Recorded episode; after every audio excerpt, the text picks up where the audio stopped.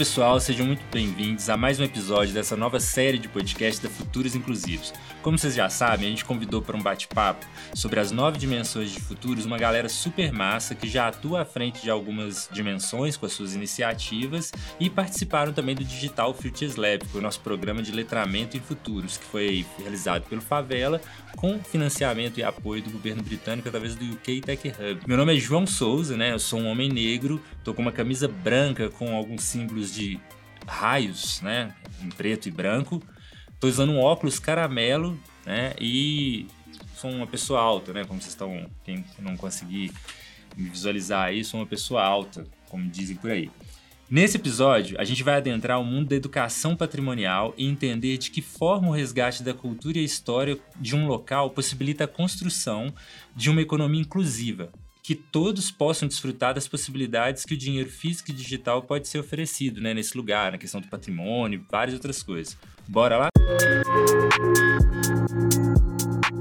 Muito mais do que um objetivo de acúmulo, o dinheiro hoje é uma tecnologia social, né, que inevitavelmente dá poder e valor a tudo que existe no mundo real e digital. Né? Estão ouvindo aí falar de várias tecnologias que a gente está desenvolvendo agora nessa questão.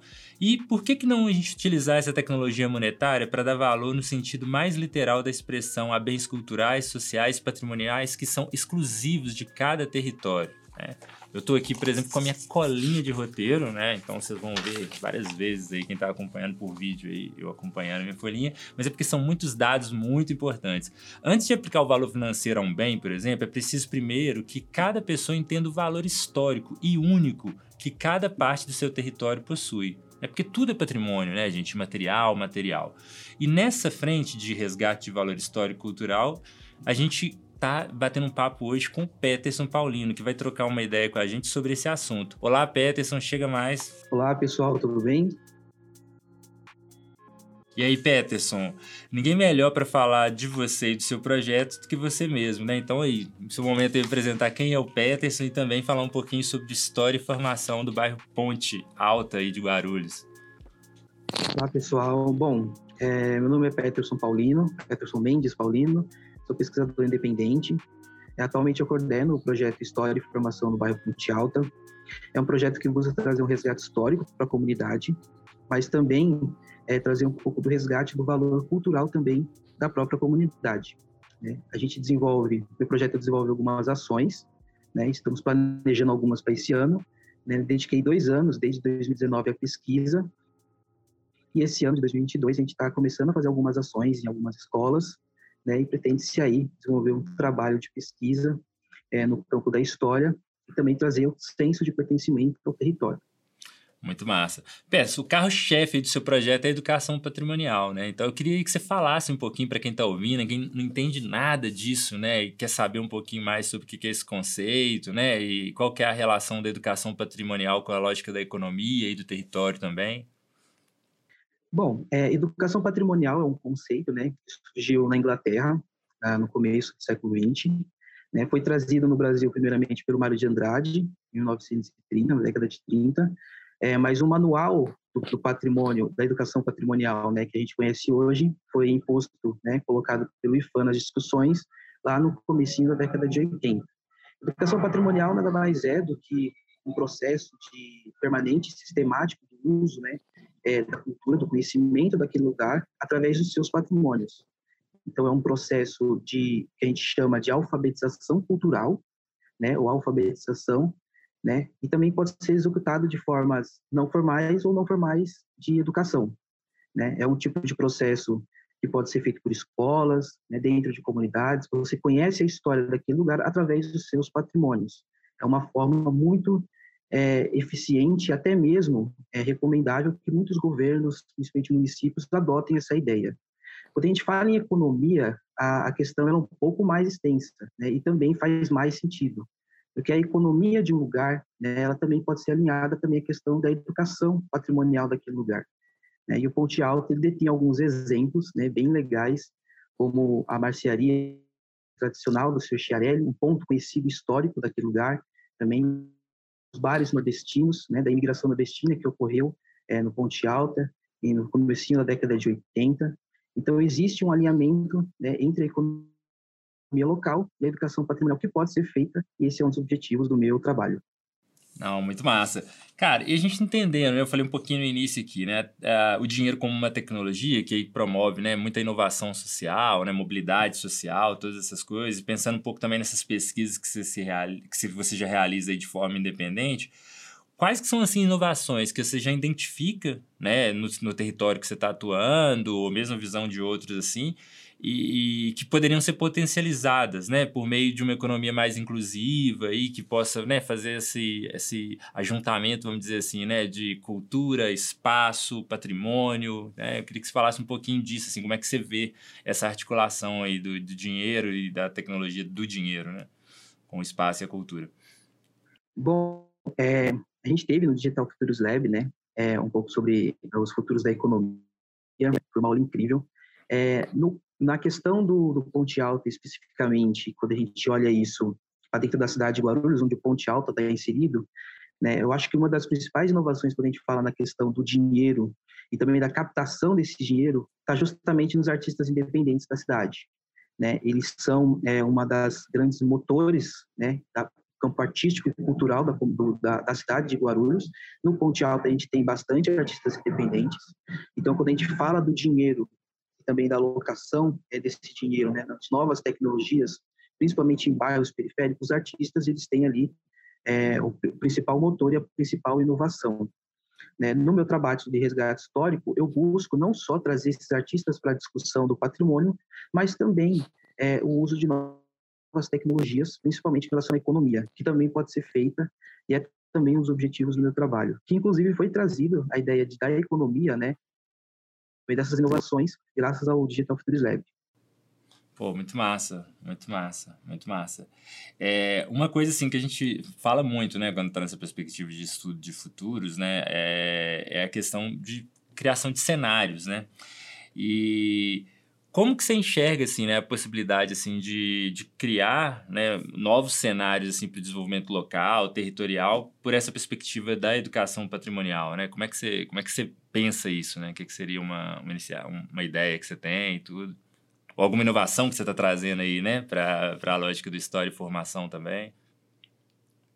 Bom, é, um dos objetivos do meu projeto né, é justamente aproximar os moradores da, da história da comunidade através da educação patrimonial né, e também o conhecimento da sua história através de ações. Né? O projeto está desenvolvendo alguns e-books, ou seja, um material didático né, para a comunidade.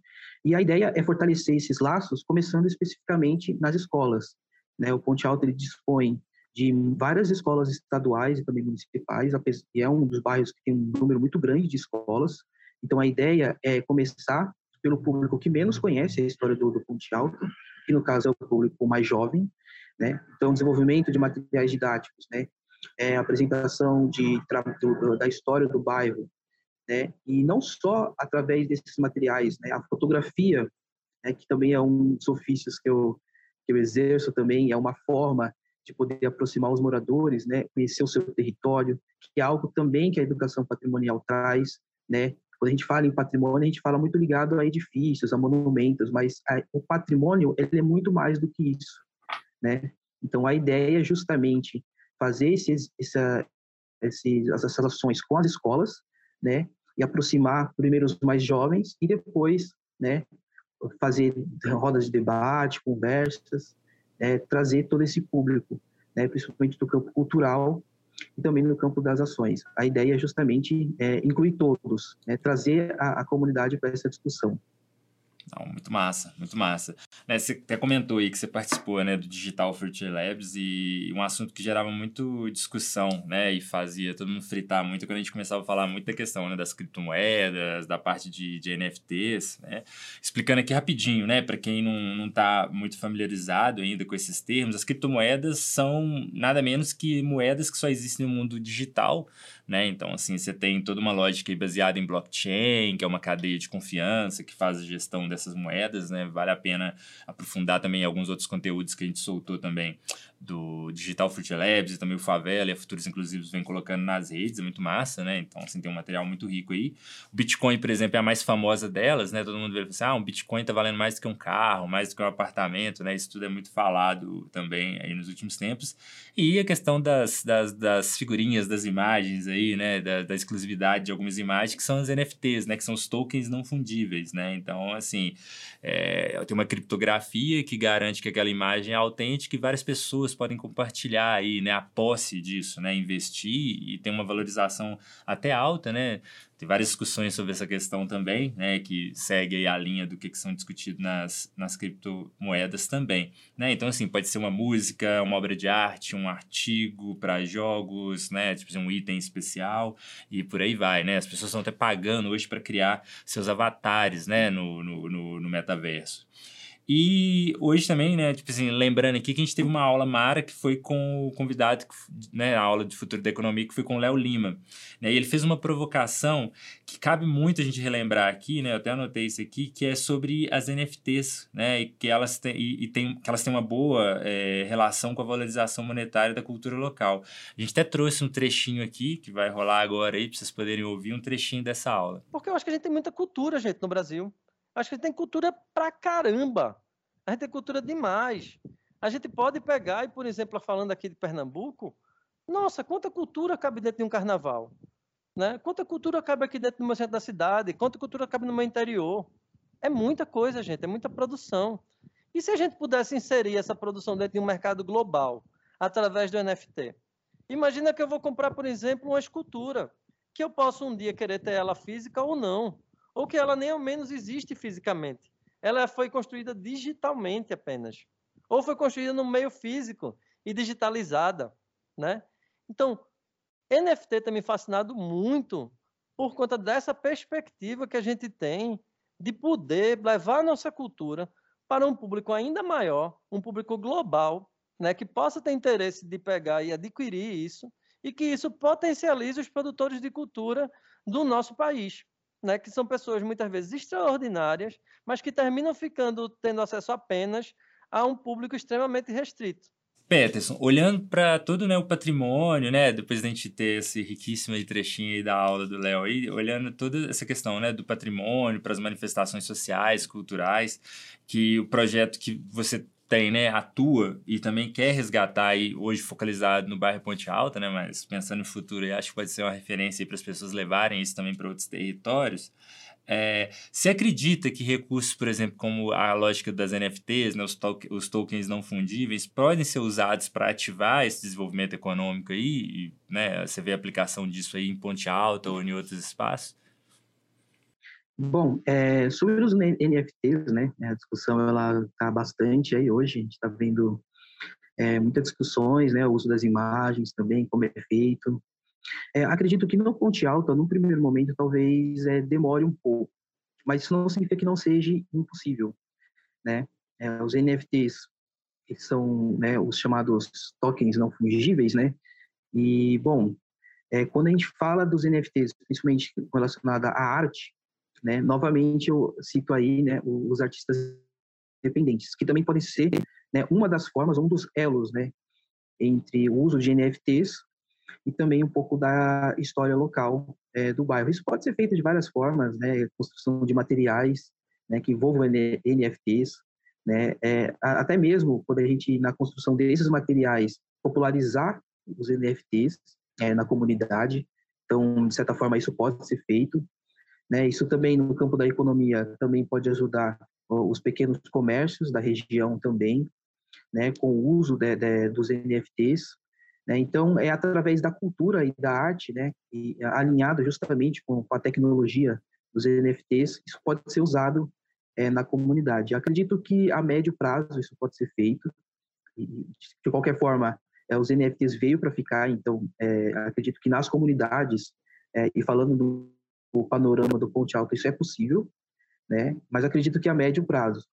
E isso é um dos pontos que eu venho avaliando também dos NFTs, né? inclusive incluir no meu projeto, juntamente construindo materiais né? e popularizar né? É, os NFTs e também é, a forma como eles vão contribuir é, na história do bairro, né, da promoção da história, né, e também na, na economia local. Não, muito massa. Eu já tinha outra pergunta, você já até respondeu uma parte dela, vou trazer só uma outra questão aqui que eu queria é, ouvir um pouquinho né, da sua opinião. É, entender um pouquinho assim, né? O que, que, que você acha que é, é a galera hoje, né? Você, por exemplo, que está jovem, né, já está aí pesquisando sobre isso, tentando entender muito sobre essa questão da, das NFTs, como é que funciona, a questão das criptomoedas e afins e tudo. O que, que você acha, né, que a, a galera precisa, né, para poder alcançar esse mercado do dinheiro digital, né? O que, que você poderia ser até o que, que você indica, o que, que você vem fazendo hoje, né? Você já falou um pouquinho aí do que, que você vem fazendo. E aí, já emendando com isso também, vou trazer já uma outra questão que acho que você já consegue responder ela junto já. Falar um pouquinho, talvez, do que, que é esse cenário, né? Que você enxerga para o futuro da, econo da economia voltado aí para o seu território.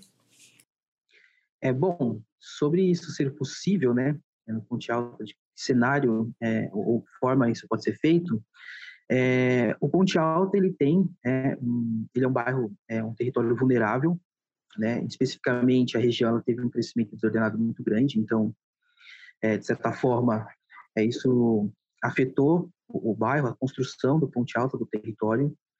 É, isso pode ser feito de diversas formas, né? Como eu falei, a questão dos materiais, é, construção de materiais também, isso pode ser uma das estratégias para poder trazer os NFTs é, para a comunidade, né? E também a questão de você, né? Eu, recomendo muito as pessoas é, pesquisarem um pouco é, sobre o que são os NFTs, né? O uso deles, não além do, do, do campo da economia, também do campo da arte também, é, recomendo bastante o, a, a, pesquisa nesse sentido. É, eu venho desenvolvendo é, depois que eu comecei né, a, a, participar do programa e a parte de economia que eu não considerava no meu trabalho, eu resolvi considerar.